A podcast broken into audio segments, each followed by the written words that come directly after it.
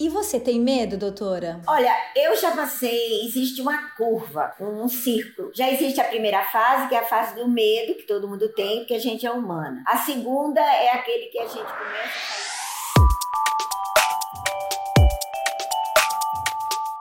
Olá, meu nome é Tatiana Zanin e este é mais um podcast do Tua Saúde. E hoje eu vou falar com a doutora Silvia Lemos. Doutora Silvia, eu vou falar Lemos porque eu não consigo falar o seu outro nome. Mas fala aí, qual é o teu outro nome? É Silvia Lemos Rinerix. É essa parte que eu enrolo. a doutora Silvia é médica infectologista e possui mais de 35 anos de experiência em infectologia e é mestre e doutora em medicina tropical pela Universidade Federal de Pernambuco. Um monte de títulos super chique. Doutora Silvia, muito prazer, muito obrigada por aceitar conversar comigo. Ah, muito obrigada também, Tati. É um prazer estar aqui e sempre é muito bom estar conversando com você. Ai, que linda, que, que, que bom falar contigo. Saudade, apesar da distância. Também. Né, a gente, eu vou contar um segredo, nem, acho que nem todo mundo sabe, mas a doutora Silvia, ela também ajuda a gente no Tua Saúde, também colabora no Tua Saúde, além das outras milhões de coisas que a doutora Silvia faz, assina muitos textos e se responsabiliza por muitos conteúdos importantes sobre infectologia no tuasaude.com. E hoje o assunto é coronavírus, quando, né, como não poderia ser, eu falando aqui com a, a mestre do assunto, Doutora Silvia, a minha pergunta é, para começar assim, para abrir em grande, é exagero essa história toda de ficar em casa, de preparar, de, de, de, medo? Esse medo, tem que ter medo? Me conta, me ajuda. Bem, em primeiro lugar, eu acho que o medo é uma coisa inerente do ser humano. A gente tem de acordo com, a, com cada um. Mas não é ter medo, é ter cuidado e saber que nós estamos diante de uma epidemia. Ao longo da minha vida, desses anos todos trabalhando, eu nunca enfrentei uma epidemia onde eu também fizesse parte do ciclo dela, ah, como profissional de saúde, entendo. né? Porque sempre tínhamos aquela sensação que nós poderíamos entrar e não tinha tantas vezes tantos cuidados, tanto tanto processo de disseminação. E dessa vez é um pouco diferente, né? Eu, por exemplo, eu sou médica, estou trabalhando, estou no front, mas eu não estou na minha, na minha casa. Eu estou na casa de mais duas médicas que também trabalham. A gente achou melhor. Ah, quer dizer, não entendi. Entendi que você saiu da sua casa para não contaminar as pessoas e está morando com alguém, com outras médicas, para poder sai. trabalhar e diminuir o. O fluxo. Porque a gente precisa que as pessoas se conscientizem que tem que realmente ficar na quarentena. E tem que ter cuidado na transmissibilidade. Então, como eu tenho o risco de estar sempre saindo, é melhor eu ficar no meu canto sem estar expondo ninguém. Uhum. Então, isso. É e você tem medo, tem... doutora? Tem medo? Olha, eu já passei. Existe uma curva, um círculo. Já existe a primeira fase, que é a fase do medo, que todo mundo tem, porque a gente é humana. A segunda é aquele que a gente começa a sair do medo e começa a se organizar. Eu, graças a Deus, estou na terceira fase. É ter um propósito. Meu propósito é tratar as pessoas, salvar vidas o máximo que eu puder, o mais precocemente. É eu poder ajudar o outro. É eu poder ter confiança nas minhas habilidades e competências, com biossegurança, com toda a segurança, fazendo todo o meu dever de casa, entrando em casa, limpando o pé, tirando a roupa, não deixando as pessoas em risco junto de mim, usando máscara. Estou agora sem máscara porque eu estou num lugar sozinha e a pessoa que está por perto está com máscara. Então eu também estou fazendo a mesma coisa que todo mundo está fazendo, certo? E o que é que. Lavando a mão, tomando banhos, nunca tomei tanto banho, nunca lavei tanta mão. né? Tudo muito limpinho. É. Se, se o corona veio é. ensinar alguma coisa, é que a gente tem que estar tá tudo limpinho. Então eu tô, eu tô fazendo todo esse dever de casa. E o terceiro objetivo é você enfrentar isso sem paranoia, sem medo, sem. Eu sou uma profissional de saúde. Entendi. Mas é porque você tem a idade do risco. Quantos anos a senhora tem, doutora? Eu tô acima de 60. Não era pra dizer. Ah, não precisa eu... falar, não precisa. Mas... é do risco, não precisa falar quanto, mas tá no risco, né? Ou seja, pra ti, o... é... você é grupo de risco. Eu tô na rua, eu sou médica. Eu, eu, tenho, eu tenho que ter mais cuidado, né? Lógico. Mas venha, mas neste momento vem aquela, aquela, aquele sentido de missão. Eu não posso não, me acovardar. Não Entendo, mas é mais essa coisa do, da coragem. Eu acho lindo de morrer, até arrepia de pensar. Caramba, é um risco, né? Mas é aquele que você assumiu tomar desde há muito tempo, quando decidiu essa profissão, né? Eu sou infectologista. Eu Meu tenho, Deus! É, eu tenho que dar exemplo aos meus ex-alunos, aos meus, aos meus colaboradores. Eu tenho que ter minha cabeça, por isso que meu risco é maior de proteção, eu tenho que ter uma proteção maior, porque eu tenho que fazer a gestão, eu tenho que dar minhas experiências, eu tenho né, meus estudos para quem é mais jovem. E, e é isso, e no, depois disso tudo passar, você vai ter o quanto você não vai ter de insight, de informação mais para criar um, né, mais informação, a mais autoridade nas tuas aulas, e isso tudo vai ser. Tem essa coisa é. também, né?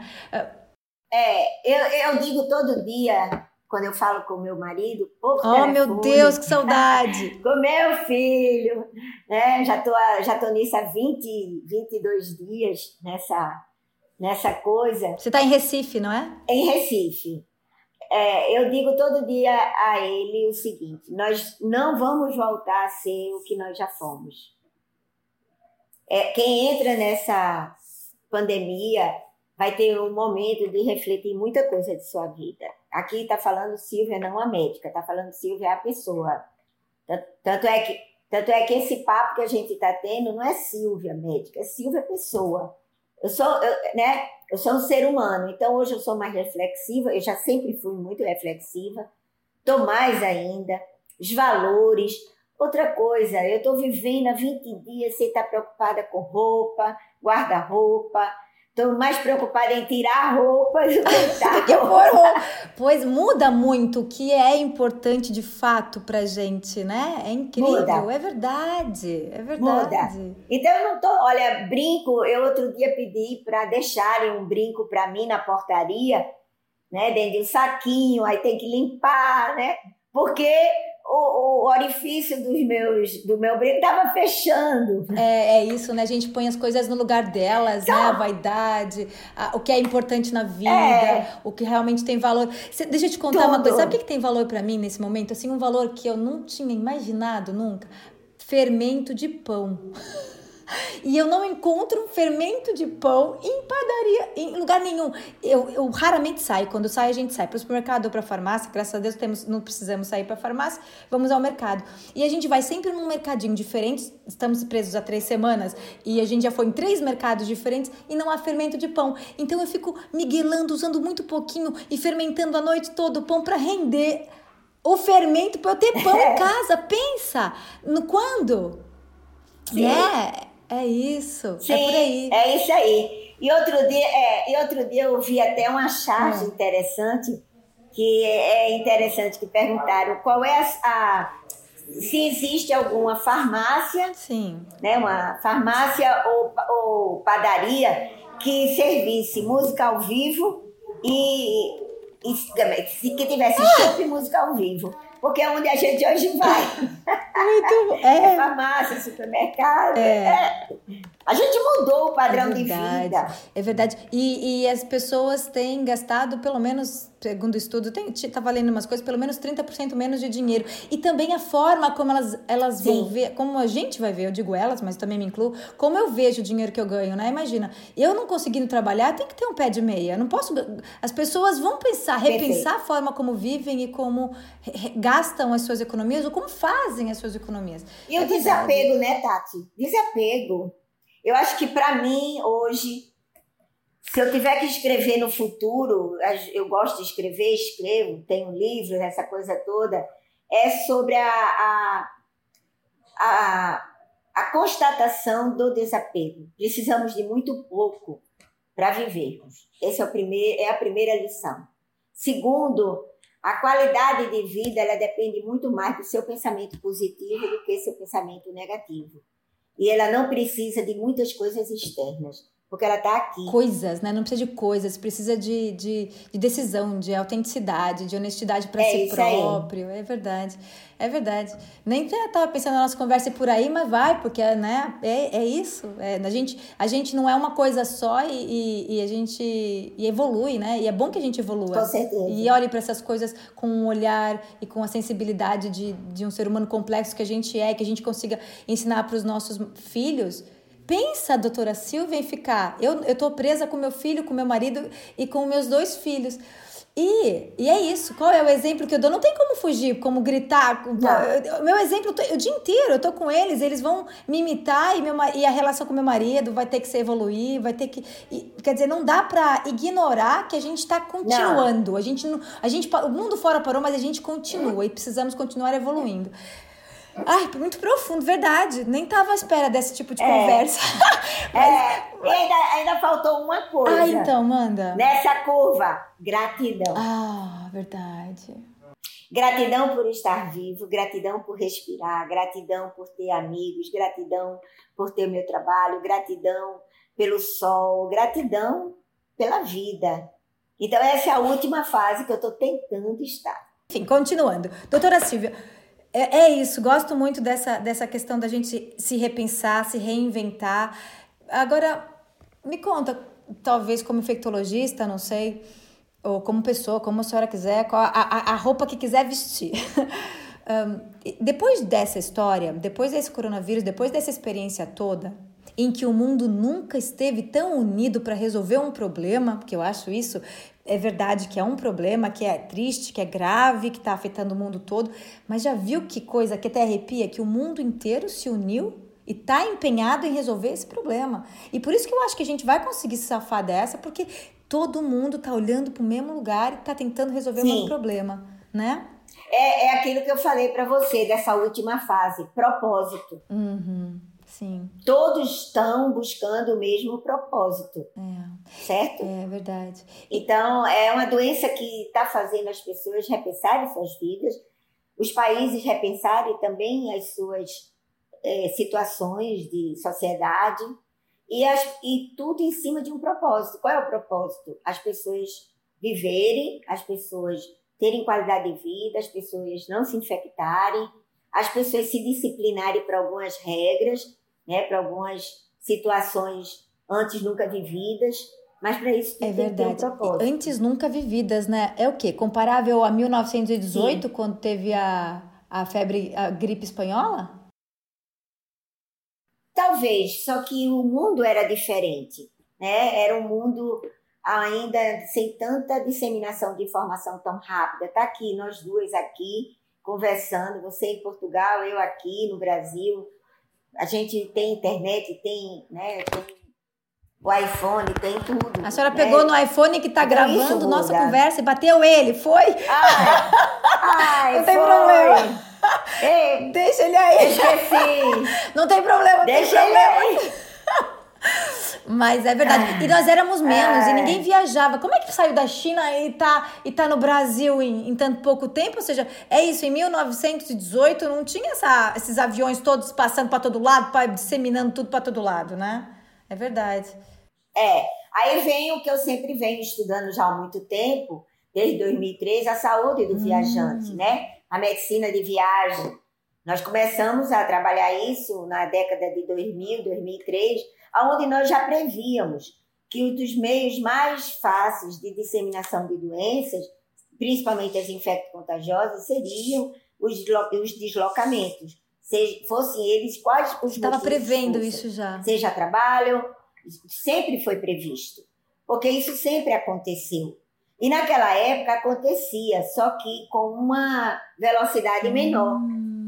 Então as pessoas andavam de cavalo, de carruagem. Você está falando em 1918. As passavam dias. Ok. É, né? De a pé. Hoje não. Hoje você sai de um país, entra no outro em duas horas, três, cinco, né? 12 horas, 17 horas. Então isso muda totalmente a, a, a, a situação. É, é sem precedente isso, né? Quer dizer, então a gente nem pode comparar sim, com, com a gripe espanhola.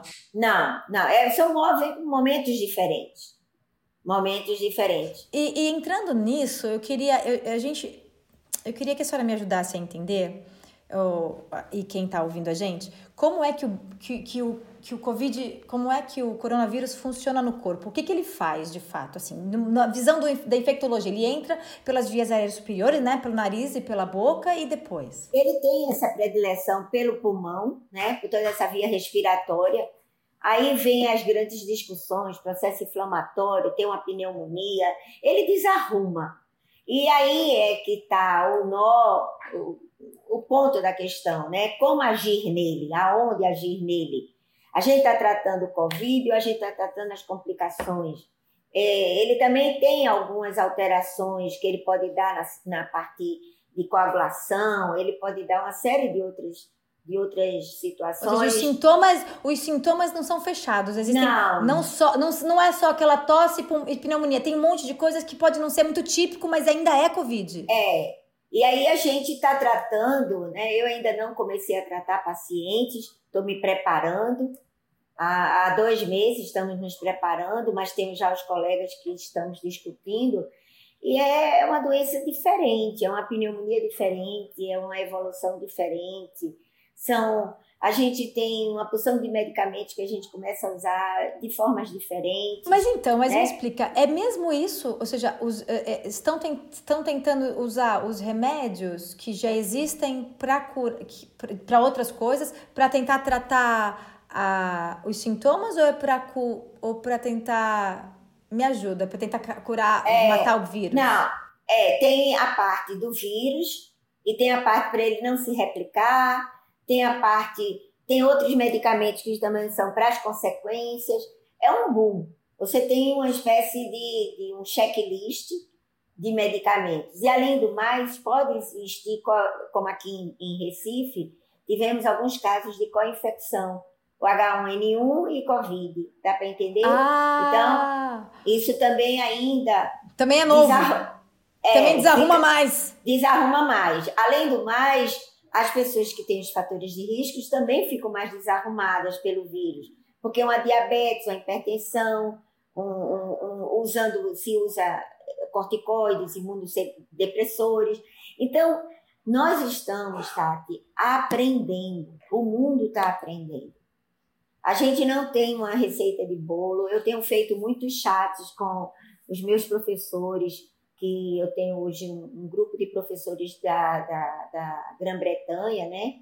Alguns na, na Escócia, mas a maioria está na Inglaterra, e a gente vem discutindo, passamos o fim de semana todo discutindo, e no fim a gente começa a dizer, poxa, ele tem uma experiência, eu tenho outra, as coisas são diferentes, e no fim a gente fica que a gente fica sem saber ainda o que é que que é que tem? Entendi. E você acha que tem a ver com a velocidade com que esse vírus se, se muta e por isso a gente não consegue desse, definir um tratamento ou definir. Olha, eu não posso lhe dizer assim, eu não tenho muito. Eu acho que a gente ainda não sabe o que é está acontecendo em muitas coisas, tá entendendo?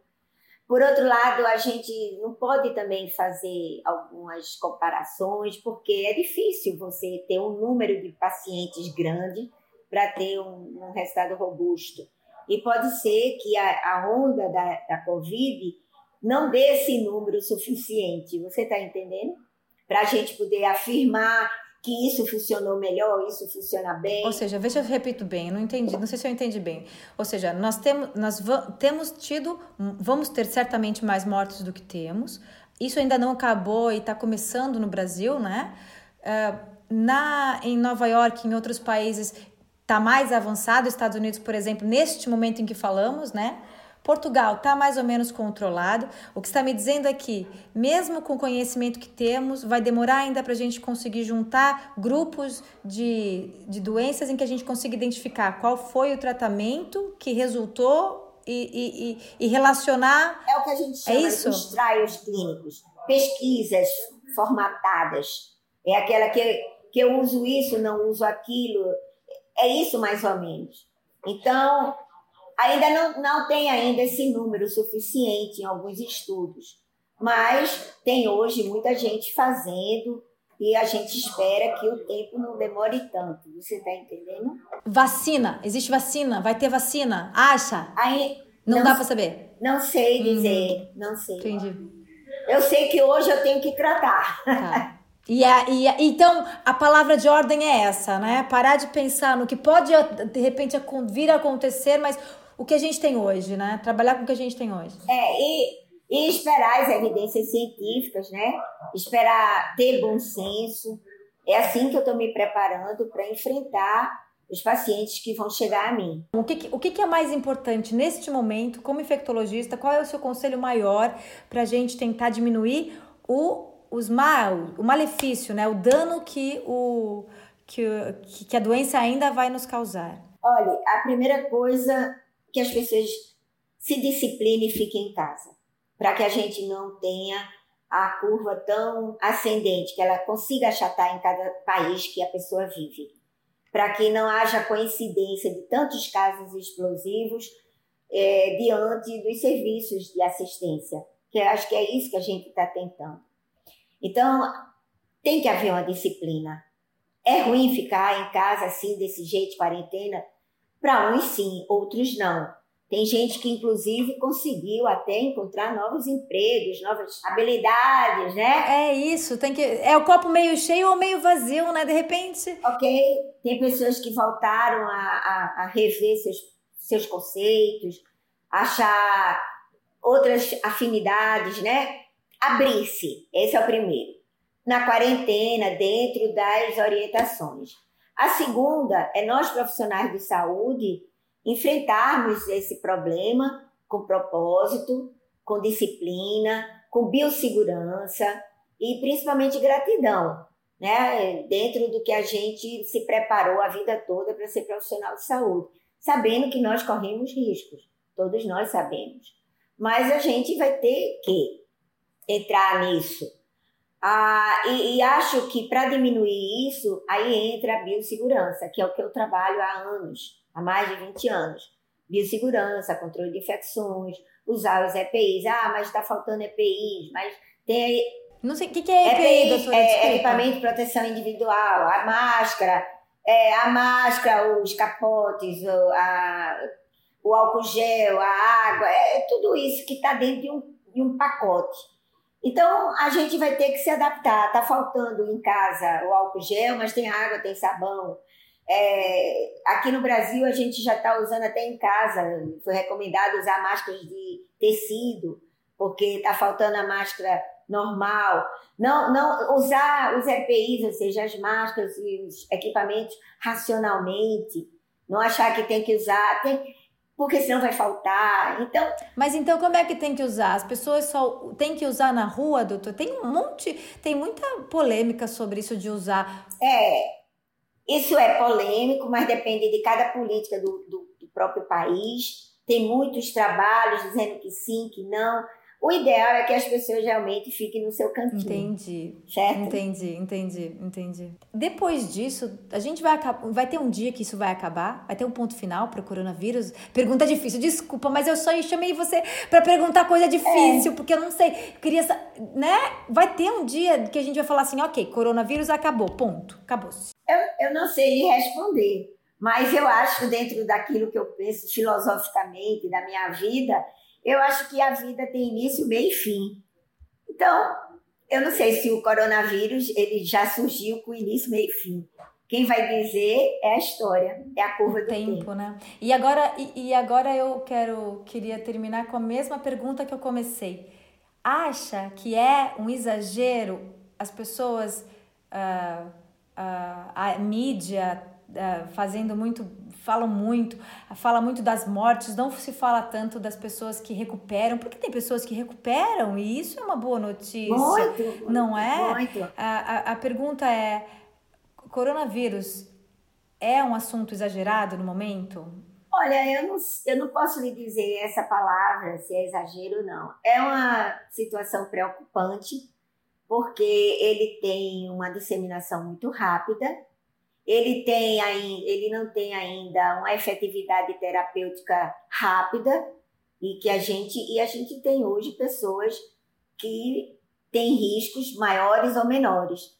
Então eu acho que tudo quando você está no desconhecido, nós devemos ter um pouco mais de prevenção. É aquela coisa do prevenir melhor do que remediar, né? É, Vai saber. É melhor. É, é, é aquela história de você ter cuidado, se disciplinar, ficar em casa, esperar as informações que sejam fidedignas. A gente está passando também por muitas informações que não que às vezes pioram porque são fakes, não são Onde é que eu arranjo informações boas? Ministério da Saúde? Olha, Ministério da Saúde ou dos seus ou os ministérios dos próprios países, a OMS, são onde os órgãos que realmente estão fazendo políticas sociais globais, políticas de saúde globais. Me lembrei do assunto testes, né? Eu sei que eh, a gente, os testes é como as máscaras, né? Tá muito racionado isso, porque não, não sobra, né?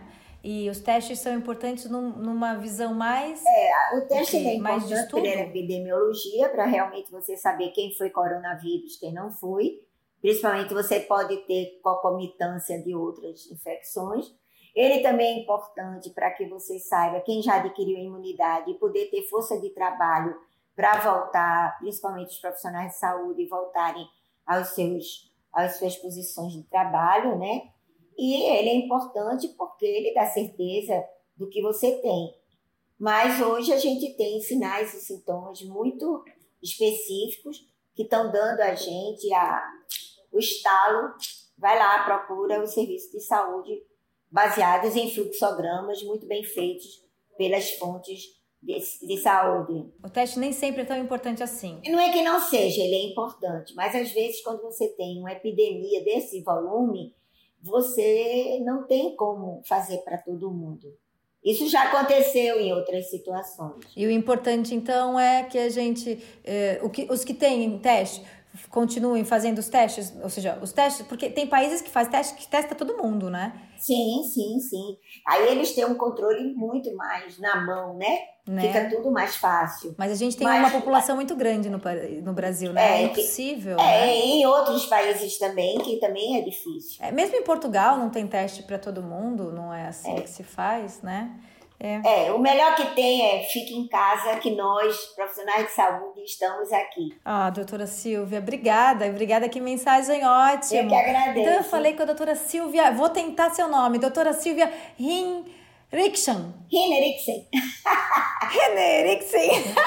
Não tem problema, o nome, é, o nome é complicado, mas a doutora é uma delícia, super Obrigada. acessível, facílimo de conversar. Obrigada por essas palavras de, de, de conforto, foi bom ouvir. E é verdade, a gente tem que olhar pro, pro bicho, eu chamo de bicho, tem que olhar pro bicho com um olhar também, às vezes, mais distante da doença e pensar mais na gente, né? O que, que ele pode fazer por nós? O que, que esse momento pode fazer de me melhorar, né? Vamos é, olhar o copo meio cheio. Eu tenho, eu tenho usado muito uma música de Lenine. É uma música que, que se chama Leve e Suave. E na música ele diz que nós temos que fazer nossa vida leve e suave, com muito afeto. Essa é minha mensagem. Ah, que lindo. Obrigada, doutora Silvia. Foi muito, muito bom falar contigo. Um beijo grande. Esse foi mais um podcast do Tua Saúde com a excelentíssima infectologista doutora Silvia. E não vou tentar o seu sobrenome. Um beijo. beijo, tchau. Beijo, obrigada. Tchau, tchau.